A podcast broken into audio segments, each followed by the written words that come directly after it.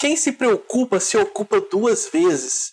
Teve um momento, quando eu ainda estava me formando, lá na faculdade de psicologia, eu estava estressado, todo ocupado, porque tinha que entregar trabalho, um em cima do outro, palestra, congresso, é, várias coisas acontecendo ao mesmo tempo, e eu lá sem conseguir botar meus pensamentos em ordem.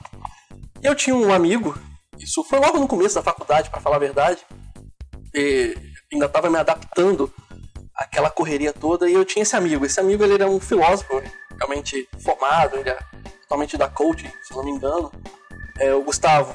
Ele soltou essa frase quando eu tava lá meio desesperado para botar as coisas em ordem.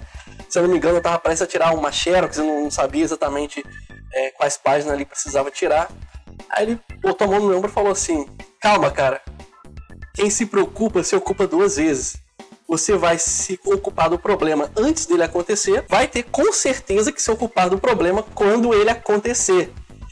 E não é que ele tem razão? A verdade é que às vezes a gente acaba se desgastando, perdendo muita energia, se estressando por problemas que ainda nem aconteceram. E em alguns casos pode ser que eles nunca ocorram, porque a vida dá voltas, o, o tempo ele engana a gente. Às vezes a gente percebe que um problema está para acontecer, não é de imediato e já começa a tentar se desgastar tentando achar uma solução para ele. O problema é que nem sempre ele precisa de uma solução imediata, ou realmente não dá para resolver na hora. É, muitos problemas você só consegue resolver na hora que eles surgem. Então, é, isso acaba tirando sua atenção, seu foco de outras coisas que talvez sejam mais importantes nesse momento.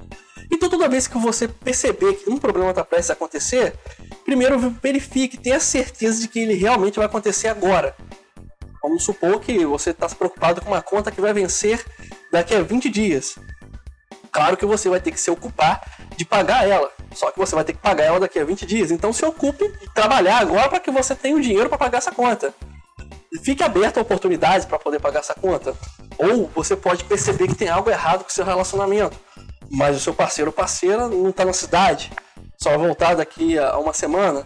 Reserve esse tempo para poder é, deixar as coisas fluírem. É, não se estresse, não estrague algo antes de, do tempo certo. Porque às vezes, tentando resolver um problema, a gente acaba prejudicando mais ainda do que ele. A gente toma uma decisão é, equivocada e de repente gera um problema maior do que o original. Então, é, tenha em mente que existem problemas que você realmente vai ter que resolver na hora. Mas existem problemas que você não pode se ocupar dele na hora, agora, porque você vai acabar deixando algo pior escapar. Eu vejo pessoas, às vezes, é, comprometendo a própria família para se preocupar, às vezes, com o trabalho, com algo que vai ter que resolver amanhã de manhã. Às vezes chega em casa de noite cansado, tudo bem, mas fica pensando naquilo, nossa, eu tenho algo para resolver na minha mesa, eu tenho que entregar aquele relatório. Mas não adianta nada você pensar nisso quando está em casa. Ou quando está de férias com a família e pensa, nossa, eu tenho que voltar daqui a 15 dias e eu tenho aquilo para resolver. Resolva daqui a 15 dias. Nem todo problema é imediato precrastinar é tão ruim quanto procrastinar. Então, da próxima vez que você for tentar resolver um problema, pense se ele é um problema para ser resolvido agora. Porque pode ser que você tenha algo muito mais urgente, muito mais prioritário na sua frente já para resolver.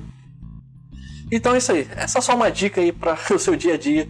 Obrigado aí pela sua atenção, pela sua companhia. Esse faz mais um momento Psycho Nerd. Meu nome é Elias Ribeiro, sou nerd psicólogo.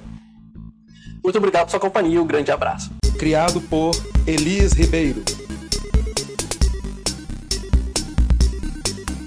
Com trilha sonora de Kevin MacLeod. Curta nossa página no Facebook Psicólogo Elias, no Twitter Alceman. Narração Ralph Ibrahim.